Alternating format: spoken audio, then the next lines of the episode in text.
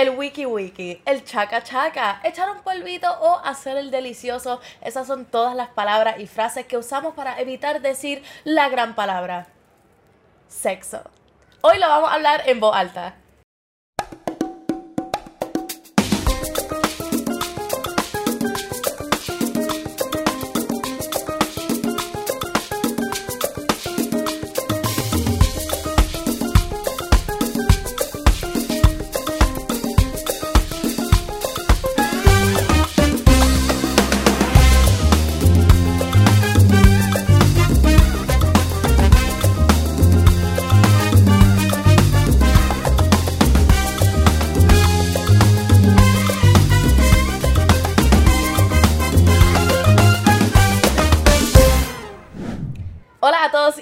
Y bienvenidos a otro episodio de Enemiga del Silencio. Hoy desde mi hermoso balcón. Mi gente, esto es un episodio que a mí me fascina hacerlo por lo menos una vez por temporada porque siempre he dicho que es uno de los temas más importantes que he discutido y hay que continuar discutiéndolo porque va a seguir evolucionando. Pero mi gente, como yo no soy experta, yo siempre les voy a traer un recurso para hablarles de estos temas súper importantes. Por eso hoy tenemos a Larisa Pagán, la co-founder de Sola Me Gusto y sex coach extraordinaire para hablarnos de todos esos temas que a tanto nos gusta hacer discutir. Así que mi gente, disclaimer, solamente porque te gusta el sexo no significa que eres experto. Así que por eso tenemos hoy a Larisa. Vamos al mambo. Hola Larisa, ¿cómo estamos? Bien, ¿y tú? Súper bien, siempre súper emocionante hablar contigo, poder discutir todos estos temas que son tan necesarios este, y que de verdad nos hacen mucha falta, este, en particular en, esto, en estos momentos. Te entiendo, te entiendo completamente. Ay, ay, pues thank you, thank you, ¿no? A ti siempre por estar súper dispuesta para todos mis proyectos y todas las entrevistas este, porque yo siempre le he dicho a todo el mundo, incluso hice un disclaimer antes de este episodio, de que no solamente porque te guste el sexo eres un profesional, este, así que tenemos que tener a todos los recursos que de verdad saben de lo que están hablando. Totalmente, porque al final, pues si no, hasta cierto punto también todo y todas y todos somos expertos, pero sí hay que tener un bagaje atrás de educación para poder pues, hablar con profundidad, también protegernos y disfrutar eh, de una manera segura.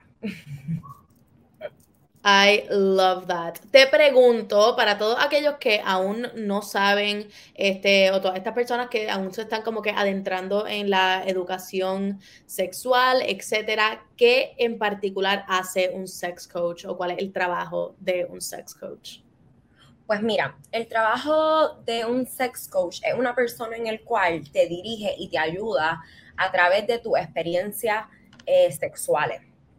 Y siento que todo el mundo tiene como un enfoque bien diferente, que esto es algo bien chulo porque, pues por un lado, todavía en la sexualidad hay mucho machismo, hay mucha falta de perspectiva de género, pero por otro lado, hay mucho... El eh, eso pasa, eso pasa. Tú sabes, cuando se vive en la ciudad. Eh, Literal. Eh, también por otro lado, hay un montón de educadoras y educadores sexuales que estamos tratando de romper un montón de otras barreras y hacer un montón de intersecciones dentro del sexo, porque el sexo es mucho más allá que una práctica sexual. Y un sex coach, aparte de también poder ser un educador o educadora sexual, eh, en la misión del coaching es ese one-on-one que te ayuda a explorar tu sexualidad a otros niveles, porque como el sexo es mucho más allá que el coito o el orgasmo, pues aquí con nosotros como que tú puedes ir mano a mano entendiendo pues tu cuerpo, cómo funciona, también respetando cada, cada faceta, porque no todo el tiempo queremos sexo, sexo. Hay veces que simplemente nos pasan cosas en la vida que queremos bajarle. Y también entender y una introspección de cómo de la mano podemos también ayudar la salud mental a través del sexo. Exacto, y no tan solo, igual como estabas mencionando, que el sexo no es solamente el coito, la penetración o el orgasmo, que igualmente está ese aspecto de la intimidad que tengas con cualquier otra persona. Total. Y contigo mismo. Sí. Eh, sí, totalmente. Y que también es bien interesante porque a veces cuando se habla de sexo, en la mayoría de las veces, que casi nunca se habla, pero sí se habla, es solo como en, el, en la avenida, como que el orgasmo, como que esto que lo tuve fantástico, pero sí está bien cabrón venirse, eh, esa es la meta de todos hasta cierto punto, pero también hay otros aspectos de intimidad, de sensualidad, de conexión que debemos ir trabajando, porque cuando tú conectas con una persona en el sexo, puede ser bien enriquecedor. I feel that. I totally feel that porque lo hemos discutido anteriormente, incluso lo estuve hablando un poquitito con Ana Castillo, que si no la siguen es de Verbo y Piel, este, que va tanto más allá de solamente cómo tú interactúas con otra persona, sino que igualmente cómo uno interactúa con, con ella misma o con él mismo, con ella, eh, como un ente sexual y que todos tenemos esa habilidad de ser entes sexuales con nosotros mismos. Sí, y que al final esto es algo que se desarrolla, esto no es algo que pasa de la noche a la mañana, esto no es algo que solo ciertas personas pueden llegar. No, no, no. Aquí todos podemos llegar a ese nivel que queremos sexual, porque cada nivel es diferente. Hay personas que quieren experimentar otras prácticas sexuales, otras un poco más sencillas, eh, otras más hardcore. Y eso es lo lindo que yo siento que a través de tu vida y a través de, los años, tú vas a querer experimentar cosas diferentes.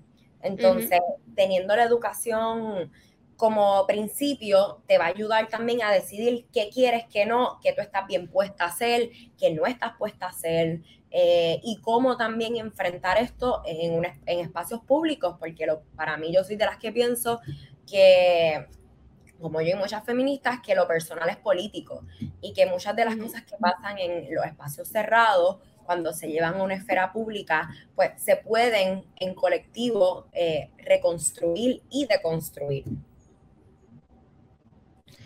¿Cómo tú crees, o sea, ahora mismo, aunque la sexualidad tiene muchos temas que se han ido normalizando este, y que pues ahora son temas un poquito más abiertos, todavía tienen como que sus temas risque y sus temas tabúes, que la gente aún como que no se indagar un poquitito en ellos. ¿Cómo tú haces para trabajar todos esos temas que aún eh, dan como que un poquitito de, de trabajo discutirlos? ¿Cómo lo haces? En redes o a través de tu libro? Este, en general, ¿cómo es que tú los trabajas? Pues yo soy fiel creyente que mientras más cotidiana y más natural seas, más va a poder llevar un tema. Entonces, a mí me encanta la comedia. Eh, siento que algo que todavía estoy loca por seguir experimentando, pero a pesar de todo, yo me considero una persona bastante explayada. Como que yo digo las cosas como son, eh, a veces no las pienso mucho, como que solo las tiro para adelante eh, porque siento la necesidad de vocalizarlo.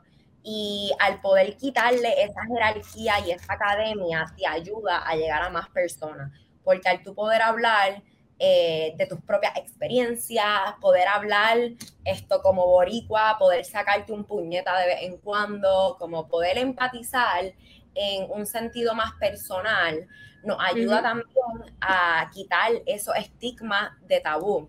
Y por ejemplo, con la masturbación, que siento que es uno de los temas donde todavía hay mucho tabú dentro de lo que se habla de sexo, pues en Sola Me Gusto, nosotras lo más que hemos hecho es hacerlo de una manera pues jocosa, llamativa, colorida. A nosotras personalmente nos gusta el rosa. Esto no fue una decisión eh, porque somos mujeres, no, es que somos así, nos encanta el rosa, nos encanta el brillo, somos súper extra y de, partimos de nuestra personalidad a expartirlo también por el mundo y hacerlo más amigable, porque también siento que usualmente por estereotipo, las educadoras sexuales nos las imaginamos como más serias, como que todo leather, lace, ¿sabes? Todo rojo, como... Como, como una dominatrix. Exacto, ¿sabes? Literal.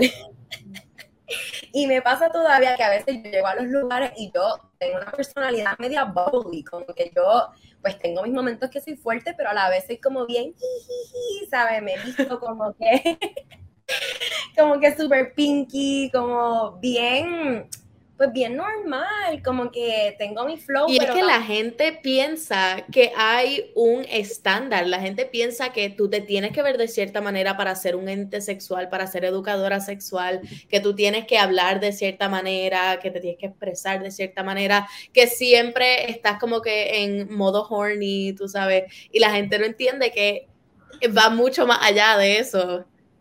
Total, total, a mí me pasa todavía que yo soy educadora sexual, pero cuando yo estoy dating, yo papeloneo a unos niveles, ¿sabes? que eso no te quita, una, o sea, una cosa no te quita la otra, porque yo tengo una personalidad eh, medio papelonera y como que media awkward en muchas situaciones, pero eso no me quita validez en todo el trabajo y conocimiento. Y yo siento que siendo tú misma, es una tremenda manera para tocar temas tabú y también presentarlo de una manera bien empática, porque yo siento que, por ejemplo, los temas de los STIs eh, es algo que se, toma, se toca como con una seriedad y con un miedo que tú dices, mano, si me, si me encuentran una de estas cosas, I'm dead, como que voy a morir. Y es como, no, no, no, actually, como que casi toda la población vive con un STI, que comenzando con nada más la definición de STD, que no es, o sea, se le quita la D porque no es un disease, es un infection. Y por eso como que se dice STI, em, nada más con que hay tantas maneras que tú puedes vivir plenamente con estas infecciones que no pasa nada, como que todas, todas, o sea, todas, todos, todos en algún momento muy probable vamos a tener un STI y con la información adecuada, con los medicamentos adecuados, con los procedimientos adecuados, no va a pasar nada. Pero si no lo hablamos con normalidad, si no compartimos nuestra experiencia, al final no nos vamos a saber cuidar y puede llegar a ser peor. Claro. Igualmente, hablando de normalizar, creo que las redes sociales han hecho un súper buen trabajo en quitarle ese estigma negativo, quitarle un poquitito de ese tabú a estos temas de la sexualidad, de los cuerpos, este, de cómo se ven, cómo nos vestimos, cómo nos percibimos, etcétera. Eh, y pues han hecho un trabajo excelente con la cantidad de personas que hay compartiendo este tipo de información y compartiendo un poquito de sus experiencias. Pero ¿Tú crees que todavía tienen algún impacto negativo dentro de la sexualidad las redes sociales? Sí, totalmente. Eh, aparte de todo el trabajo increíble que se está haciendo, eh, también pues hay otras páginas eh, que están pues siguiendo desinformando sobre la sexualidad y no se puede quitar del medio de que pues hay un algoritmo que lo que nosotras vemos no es lo que otras personas están viendo, porque para mí en mis redes el mundo es increíble, ¿sabes? Hay una diversidad brutal, todo el mundo habla de sexualidad, eh, se toman temas de género, homofobia, racismo, ¿sabes? El mundo es otro. Cuando tú sales de esa burbuja, te das cuenta de todo el trabajo que falta, porque literal es mi burbuja social. Entonces hay que siempre tener en cuenta que hay otras burbujas sociales en el cual están llevando mensajes de desinformación, también de mucho, en vez de en vez de estimular una sexualidad eh, saludable, buena, pues hay un montón de páginas por ahí todavía eh, estipulando y, llevando a cabo em, mensajes de mejor de abstinencia, como que no tengas sexo, como que hace poco me pasaron un video de esta chica eh, haciendo un reel de que se iba a masturbar y paró y oró y dijo como que ah, estas son las pequeños, los pequeños logros de la vida. Eh, que no tiene absolutamente nada que ver con absolutamente nada. Exacto. Entonces, oh my God. o sea, yo estaba en shock, como que yo lo tengo que subir, como que he estado pensando hacer algo con eso, porque me impresionó, porque eso, como que nosotras, me imagino que a ti te pasa lo mismo, que a las personas que sigues, como que todo es mucha información valiosa, pero a veces no vemos ese otro lado y todavía las redes, esto, al pesar, o sea, y más con toda la censura, como que todas estas páginas que nosotras vemos como que más, más progresistas, más liberales, como más apoyando la liberación sexual desde un espacio más político, desde un espacio eh, con perspectiva de género. Todas estas páginas son mucho más censuradas que las otras que lo que estipulan es pues el goce para el hombre, el no, el no tocarte, el no tener sexo, sabe la culpa. Entonces es preocupante porque al final no sabemos a cuántas personas están llegando esas páginas que claramente tienen mucha más visibilidad que nuestras páginas. Entonces, es como las redes están brutales, es como que qué brutal que podemos exponer esto, que podemos aprender, pero hay que tener cuidado con lo que vemos y hay que double check siempre. Yes. ¿Tú crees que a ti la sociedad este, o las personas alrededor tuyo, las personas que te conocen, te ponen un sello o una etiqueta automáticamente que reconocen que eres una persona eh, abierta sexualmente? Full. o sea, lamentablemente sí, ¿sabes? Yo creo que con mis amistades ya se han hecho, pues ya me entienden, ya, ya me apoyan, ya me entienden, como que al principio fue como que, ah, ok, cool, si eso es lo que tú quieres, como que siento que siempre he tenido mucho apoyo de mi amistad y mi familia. Yo siento que el tema es cuando estoy conociendo a un chico nuevo.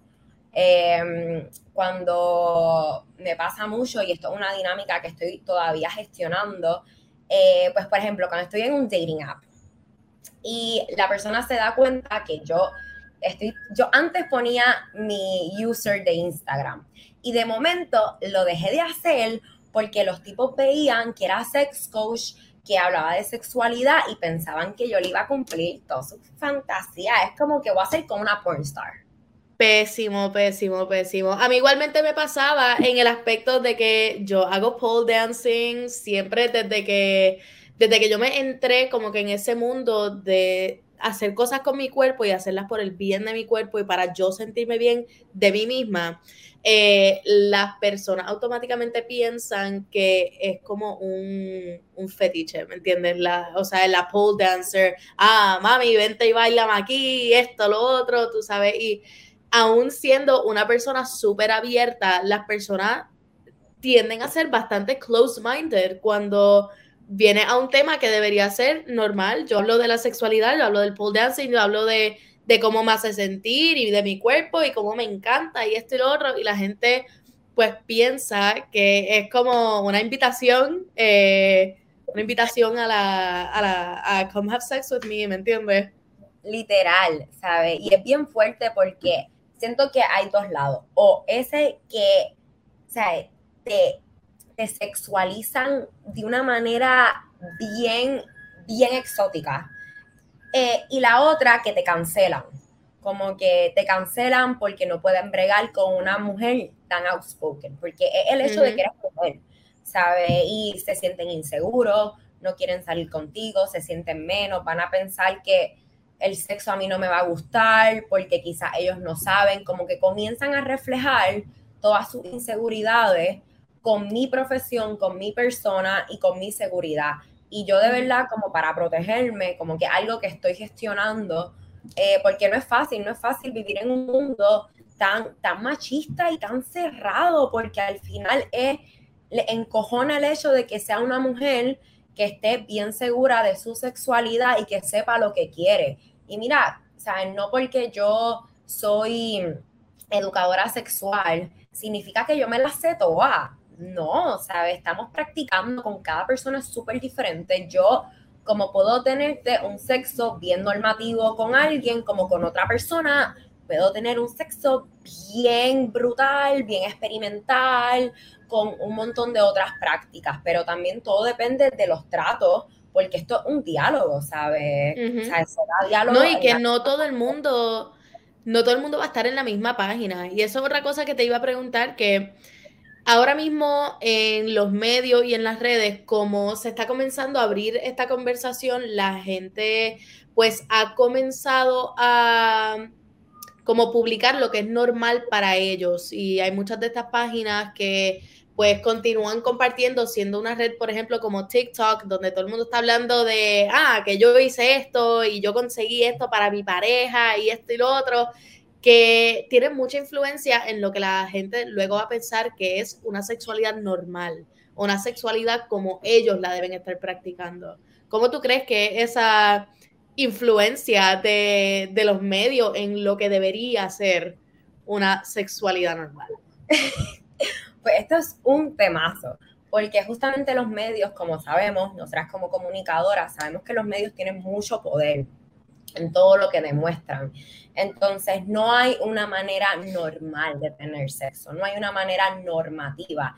Sí hay unas prácticas bastante comunes eh, y sí se pueden, pueden haber unos patrones en el sexo, pero cuando miramos el espectro de la sexualidad, y de lo que es el sexo em, va más allá de todo lo que vemos, porque usualmente hasta incluso en estos trends populares de juguete y de experiencias sexuales, se quedan afuera eh, las personas que tienen sexo con el mismo sexo, se quedan afuera esto, las personas trans, se quedan afuera las personas asexuales, como que se quedan fuera un montón de identidades y de, y de género que no se consideran en esta normativa. Y hasta incluso en la heteronormatividad, o sea, hay unos roles bien establecidos, como que el hombre es el que tiene la dominancia, la mujer es la que tiene, es la más sumisa, como que el, o sea, hay ciertas poses que son como la establecida y son las que uno repite y repite y repite. Entonces, eso puede ser y es bien dañino para la sociedad porque hay tanta y tanta diversidad, ¿sabe? En el sexo, que al final cuando solo, cuando no hay una buena educación sexual y cuando lo que vemos es una heteronormatividad increíble, es sumamente preocupante porque también hay que ver quién está creando este contenido, quién está detrás del lente, con qué intenciones están haciendo este trend o esta educación. Entonces, como todo, hay trends que pueden ser revolucionarios, como el Satisfyer, que recuerdo que cuando eso empezó en las redes era como, sea, siento que el Satisfyer fue la primera vez que yo vi tantos y tantos eh, giveaways de gente comentando entre amigas. Mira, aquí en Madrid hay una tienda de Satisfyer y la gente hace fila en la tienda de Satisfyer porque es o sea, aquí y en particular viviendo aquí me he dado cuenta de que muchas veces en Puerto Rico es donde estamos bien atrás con este tema de la sexualidad y o sea, por más que a mí me encanta decirle que Puerto Rico es la hostia y que tú sabes, Puerto Rico lo tiene todo, tú sabes, pero a Puerto Rico le falta mucho, le falta mucha educación, le falta, o sea, hay, como que un, estigma de machismo en, Puerto Rico que no se logra pasar. Es como que uno da tres pasos adelante y da dos pasos para atrás muchas veces, porque aunque las mujeres estamos tomando, o sea, la vida por las riendas y estamos diciendo, ¿sabes qué? Yo voy a hablar de esto, yo voy a decir esto, igualmente necesitamos que que, los hombres se eduquen también o que, tú sabes, haya una, una, educación sexual en Puerto Rico que sea mucho más, o sea, nutrida, mucho más contenido, que no sea solamente, esta es la abstinencia, esto es lo que necesitamos. O sea, y el, el estigma que le han puesto a las mujeres de, de, que no son, o sea, no se pueden masturbar, de que no pueden tener esta, este, no pueden vestirse sexy, ponerse su lingerie para ponérselo para ellas mismas. ¿me entiendes? Aquí incluso en Madrid tienen eh, plasmado por, por todos los billboards y toda la cosa, ah, este, aplaza tus pagos, pero no aplazas tus orgasmos, como que compra tu juguete y págalo en, en seis plazos, lo puedes pagar hasta seis meses, págalo en seis meses, pero tan pronto you have that covered, estás bien, ¿me entiendes? Total. No, y que también la publicidad española siempre ha sido bastante progresista en ese sentido. Eh, porque pues tiene otra influencia eh, globales. Y a mí un tema que me parece súper interesante de Puerto Rico es que, y algo que me cuestiono todavía y honestly no, tengo mis teorías, pero no tengo como la contestación, pero es que al ser la cuna del reggaetón y al tener tanta sexualidad, porque el reggaetón es pura y dura sexualidad, ¿sabes? En el cual se representa en muchísimas canciones el placer femenino y se le da un standing alto. ¿Cómo es posible que tenemos, por un lado, el reggaetón que nos libera de mucha, o sea, nos libera de mucho estigma sexual, porque el reggaetón tendrá todas sus cosas, pero para mí el reggaetón es cultura y el reggaetón tiene su lado de empoderamiento femenino heavy. Y por otro lado, tenemos la iglesia y los conservadores que son aquí, porque al final la masa puertorriqueña es sumamente conservadora. Entonces tú lo escuchas cantando, te abro las piernas y le canto la la la la, y a la vez,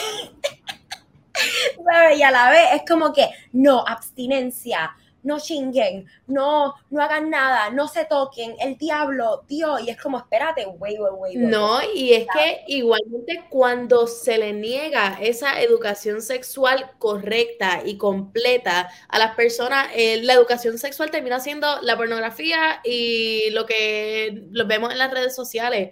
Y yo no te puedo empezar a explicar em, la cantidad de personas que Mm, o sea, amistades mías que han venido a donde mí a decirme, mira, como que esto tú crees que está bien, esto, mira, no sé qué hacer, no, pero no le puedo decir a mis padres, no puedo discutir esto con mi familia. Y es como, mano, o sea, es un tema que debería ser un tema de sobremesa. Por más que la gente me van a, a cancel después de esto, esto es algo que se tiene que hablar en la mesa, tú sabes. Se habla con el café, se habla con un vinito, ah, pero háblenlo. Total, esto es algo que y hablan, contestando, como volviendo a la pregunta que anterior había hecho, como que esa es muy, como que un buen punto de poder hablar de estos temas de sexualidad en espacios públicos, porque yo siento que esto no es un tema que se debe hablar, esto súper serios, como que ahí súper awkward con tu hijo o con tus amigas, como que, o solo en el cuarto. No, no, no, hablemos de esto en el jangueo, hablemos de esto en el café, como que hablemos de esto en colectivo, con personas que acabamos de conocer, porque actually todas, todos y todos vamos a tener sexo en algún momento de nuestra vida. Así que, por lo menos, si las instituciones no están haciendo su trabajo de educar, de llevar una sexualidad con perspectiva de género y una sexualidad integral en lo que es la academia y en lo que es los, en los recursos gubernamentales, pues vamos a tenerla en la calle y como la mejor lo vamos a hacer es tratándolo con normalidad y contando nuestras experiencias porque también nuestras experiencias tienen mucho valor. Entonces, nada más poder tener espacios como este, que podamos hablar de cómo nos sentimos, de lo que queremos, de qué nos gusta, qué no nos gusta, eso ya, eso ya es revolucionario, ¿sabes? Y es una pena que sea así, pero es así, porque queremos ver más. Y estos espacios fomentan a simplemente sembrar la semillita de curiosidad. Por lo menos si alguien que nos está viendo, que nos está escuchando, nunca ha hablado de estos temas, ya quizás después de esto se quede pensando como que, adiós, yo, yo viviré mi sexualidad como es, como que, ¿qué pensarán mis amigas? ¿Qué harán mis amigas? O sea, esa, esa semillita es sumamente importante sembrarla, porque es lo que va a hacer que la bola ruede y más personas comiencen a hablar libremente de su sexualidad. Claro, ¿tú crees que los medios todavía temen de enseñar esa sexualidad completa de la mujer? Sí, 100%. eh, y más toda, y más, más que todavía cuando tú miras los puestos gerenciales, las personas que al final toman las decisiones mayormente son hombres blancos, heteros. Entonces, cuando todavía en el poder siguen siendo pues ese, ese estereotipo del hombre blanco heterosexual, em, va a ser bien difícil que se vea una mirada femenina y menos una mirada con perspectiva de género. Entonces, todavía nos falta, nos falta mucho, nos queda mucho. Vamos por buen camino porque también aplaudir todo lo que hemos logrado, porque a veces pensar, como que a veces nos vamos en la malota y decimos como que, ay, nos falta tanto, que no hemos logrado nada, que nunca vamos a lograr nada. No, no, o sea, se ha logrado mucho y en Puerto Rico en particular se está construyendo mucho, porque yo, siendo honesta, como que cuando yo me fui de Barcelona, eh, yo tenía un poco de miedo de volver a Puerto Rico, de no ser aceptada, de que mis amistades me, me juzgaran, que también en el dating world, que eso, pues estoy un poco decepcionada con esa parte pero tengo que admitirlo, como que estoy súper decepcionada con, lo que hay eh, con los jevos puertorriqueños, pero también siento que veo un poco de esperanza, como que a la vez siento que sí hay personas puestas para hablar del tema, sí hay muchos muchos chicos como que con mucha curiosidad, hay muchas mujeres también, pues poco a poco comunicándose y abriéndose, eh, hay otro espacio Em, de diversidades en Puerto Rico y de diversas sexualidades, como que cada proyecto que sale nuevo es tan diferente y con un enfoque tan diferente que eso me pompea un montón y me da un montón de esperanza.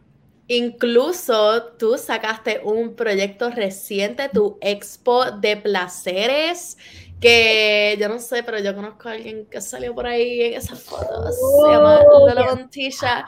Este, y, o sea, honestamente, eso es uno de los trabajos que, que, más me ha fascinado hablando sobre este tema porque indaga un poquito dentro del placer fuera del de, el aspecto de que el placer es únicamente sexual.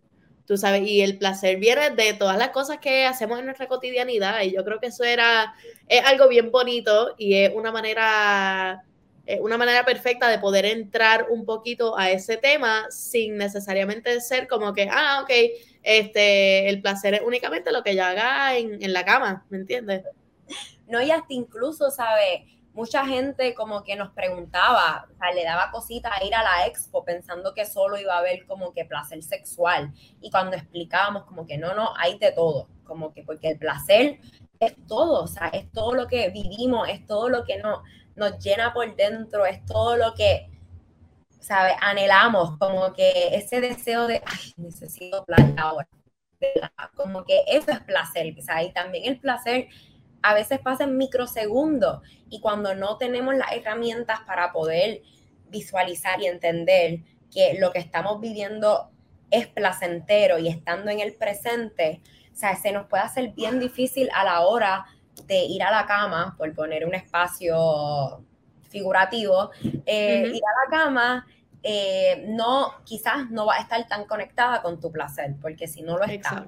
En, en, otro ámbito, pues cómo esperas también estarlo en un espacio privado y en un espacio sexual. Entonces, para mí todo va bien de la mano, en el cual, pues si queremos vidas placenteras, tenemos que vivirla en todo momento y hacer todos los días cosas que nos den goce, que nos den placer, que nos den alegría, porque eso se transmite a todos los aspectos de tu vida. Definitivamente. Y yo eh, te voy a hacer una pregunta que es tan y tan obvia, pero es como, es necesaria para que la gente entienda de que this is for everyone. Larisa, ¿quién debe trabajar su sexualidad? ¿Quiénes tienen que trabajar su sexualidad? Todas, todos y todes. Aquí todo el mundo, todo el, todo, todo el planeta Tierra, ¿sabe? Everyone, ¿sabe?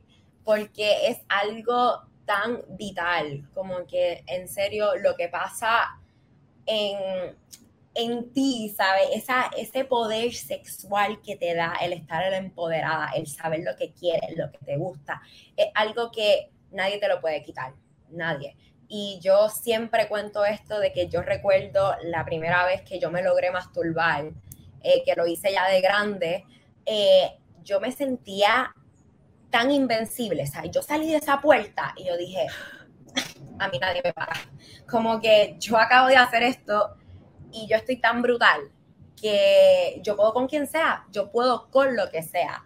Entonces siento que hay que trabajar la sexualidad desde diferentes espectros, desde diferentes espacios, no obsesionarnos con llegar, simplemente disfrutarnos el camino y disfrutarnos la sexualidad como querramos. Te pregunto, ¿cuáles son los estigmas más comunes de la sexualidad femenina? Mm, que, uh, this is interesting, eh, que las mujeres no se tocan, que si tú te, te tocas o juegas con un juguete y estás en pareja, no te gusta tu pareja. Eh, creo que ese es uno que se da muchísimo. Eh, otro estigma es que las mujeres son difíciles para llegar al orgasmo, y, aquí estoy hablando de mujeres con vulva, eh, porque hay mujeres con pene. Es Importante aclarar. otro estigma que se da mucho a las mujeres es que pues las mujeres están para procrear y que las mujeres no deben estar gozando, ¿sabes? Esto es un disfrute para el hombre y es como, no, no, no, no, las mujeres estamos para gozar también.